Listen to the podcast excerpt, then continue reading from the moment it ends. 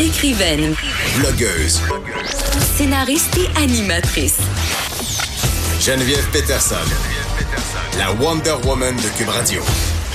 En juin dernier, il y a le ministre Jean Boulet qui a annoncé son intention de réduire de 6% les cotisations payées par les employeurs et travailleurs au RQAP à compter du 1er janvier 2020. Il y a le ministre de l'Emploi qui a également promis de bonifier le régime de congés offert aux nouveaux parents.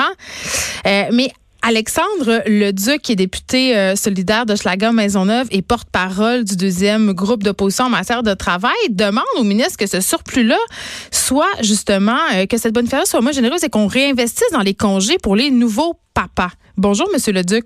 Bonjour. Écoutez, euh, moi je l'ai expérimenté le congé euh, parental des deux côtés, mais pour les personnes qui sont moins familières avec l'arrêt de travail, parce que moi je pense tout simplement qu'on devrait arrêter d'appeler ça congé, on devrait appeler ça En effet. arrêt. En ce moment, beaucoup, en tout cas. non, on se repose zéro. En ce moment, les pères, comment ça se passe? Ils ont droit à combien de semaines de congé? Parce que c'est pas clair, c'est mêlant avec congé maternité, congé parental. Alors, les mères ont ce qu'on appelle un congé de maternité de 18 semaines de base, qui n'est pas transférable. Même chose pour le père, congé de paternité, pas transférable, mais lui, c'est 5 semaines. Et après ça, il y a un bloc qu'on appelle le congé parental de 32 semaines, qui peut être soit tout l'un, soit tout l'autre, ou se le partager à, sa convenance.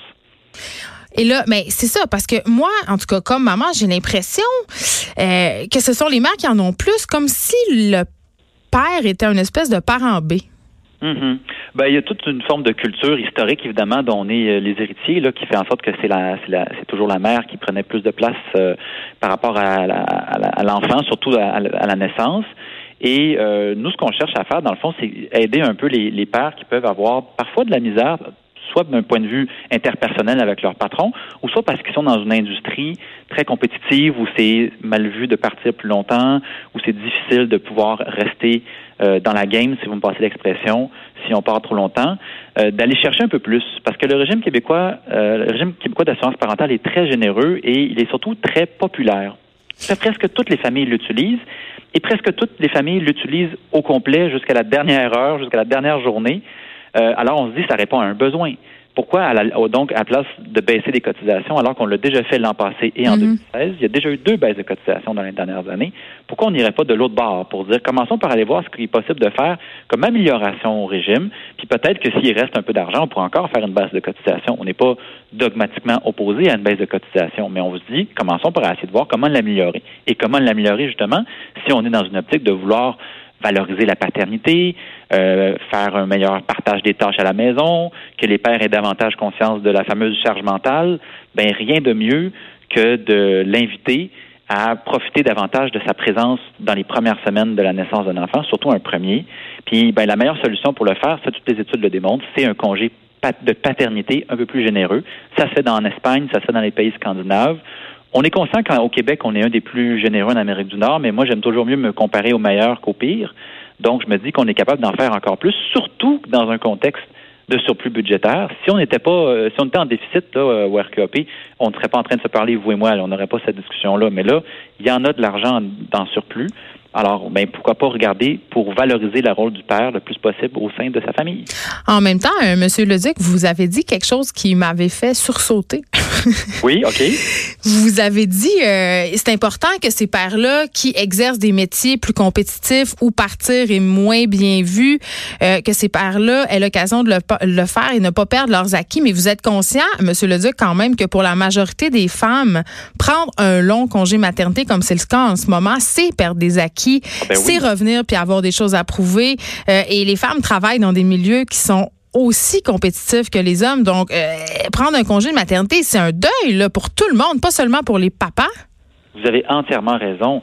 Euh, je me suis peut-être mal exprimé, mais la- le raisonnement qui, qui m'anime puis qui anime mon parti là-dessus, c'est une étude qui avait été faite il y a deux ans sur l'utilisation du, du RQAP par les, par les pères, entre autres. Et là, il, il constatait qu'il y avait eu une forte hausse des pères qui avaient pris au moins une des cinq semaines du congé de base.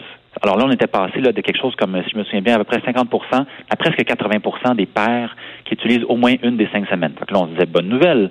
On chemine, on chemine. on chemine. Sauf que là, dès que vous basculez dans l'autre catégorie, plus que cinq semaines, dans le congé parental, le fameux bloc de 32 semaines à se partager, oh là là, là, on était, euh, on faisait du surplace. On était à l'entour de 35-40% et ça n'avait pas bougé depuis 15 ans. Donc là, il y a une réflexion à se dire, OK, comment on peut aider euh, à faire en sorte que le père soit plus présent?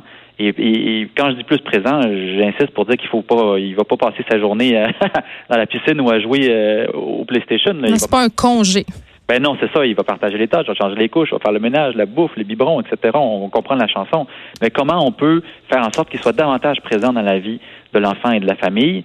Ben, si on rehausse cette norme-là, donc du, du, du 5 semaines à 8, on pense que ça va encourager plus de gars à aller demander le congé. Ben, oui. un message aussi aux employeurs de dire que c'est normal que les gens prennent un congé de base qui est maintenant de huit semaines et non de cinq. Je pense qu'évidemment, euh, Monetax, comme on dit, mettre de l'argent à la clé, c'est toujours incitatif. Par contre, euh, j'ai l'impression que ça ne sera pas suffisant. Euh, je pense qu'en amont, il y aurait tout un travail à faire par, socialement par rapport à nos gouvernements, à ce que justement les hommes qui désirent s'occuper de leurs enfants soient moins stigmatisés parce qu'on va pas se cacher la tête dans le sable. C'est encore les gars qui disent, ah, moi, c'est moi qui ai pris le congé de paternité, c'est moi qui ai pris le congé parental, ma blonde est retournée travailler, ben il y a un gros, gros, gros jugement euh, dans la plupart des cas. On trouve pas ça encore, malheureusement, très masculin. Exact. Vous avez entièrement raison. Puis je vous dirais qu'au Parlement, moi, je commence à être des premières générations là, de pères qui ont pris un congé parental, un congé de paternité, puis qui peuvent avoir une certaine expérience de la chose. Puis comment, vous, comment on a réagi? Ben là, quand j'ai parlé au ministre euh, Jean Boulet de, cette question-là, il avait déjà un peu fait son annonce sur la réduction de, de cotisation. Alors là, il, s'était un peu lié les mains, puis ça lui donnait beaucoup moins d'espace pour faire des améliorations au régime.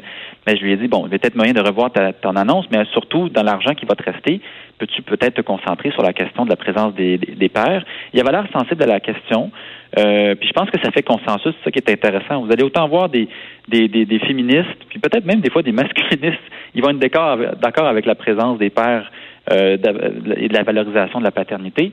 Donc c'est une question en fait de, de faire en sorte que le, le jeune père prenne conscience de tout ce que ça représente. Et toutes les études sont claires. Plus le père est présent en bas âge, plus il va avoir tendance à rester présent tout le long de la vie de l'enfant. Oui, parce que cette idée quand même qui est bien reçue que dans les premiers mois de la vie de l'enfant, surtout, euh, l'enfant a davantage besoin de sa mère, surtout s'il est, s'il est allaité. Exact. Puis vous aviez raison de mentionner des changements sociaux, mais j'oserais dire sociétaux plus général, mm-hmm. plus généraux même, parce que tu sais, je, je fais un parallèle avec il n'y a pas si longtemps, c'était très fréquent, puis ça existe encore, mais c'est beaucoup moins que, fréquent que ce l'était, qu'une femme, une jeune femme se fasse demander dans un entretien d'embauche combien d'enfants elle pensait avoir et dans combien de temps? Ça, c'était quasiment euh, systématique à une certaine époque. Ah, mais on le demande encore, Monsieur le, Duc. On fait juste nos hypocrites, puis on le demande différemment. Mais ça a baissé un peu, puis là, en tout cas, il y a une certaine gêne de le demander ouvertement. Fait je, je, sens qu'on progresse un peu là-dessus. Mais vous avez raison de dire qu'il faut progresser aussi sur le fait que c'est normal et sain de demander un congé de paternité. Puis moi, je vous dirais, j'ai eu la chance de prendre le congé parental au complet, donc le paternité et le parental. J'ai travaillé dans un syndicat, donc on peut imaginer que c'était ouvert d'esprit. Puis ça n'a pas été euh, la chose la plus simple au monde à obtenir, ce congé-là. Ah, vous avez eu des jugements? Ben, euh, je dirais que certains hommes d'un certain âge, parfois, me regardaient d'un drôle d'œil en disant, ah, ouais, OK, ah, ça, c'est les jeunes qui font ça maintenant. Les Ils jouent aux mères. Oui, oui, on pourrait dire ça. Ouais, c'est pas ce qu'ils faisaient eux autres dans leur temps, puis en même temps, ça n'existait pas. Là, c'est récent, c'est depuis 2006 le RQAP. Mais justement, regardons ce qui s'est fait, regardons où on peut l'améliorer pour permettre une meilleure présence du père. Puis on pense que c'est la, la, façon la plus logique et la plus directe d'y arriver. Je peux pas vous laisser euh, partir, Alexandre Leduc, sans vous demander, euh, ça se passe comment la charge mentale chez vous? c'est une très, très bonne question.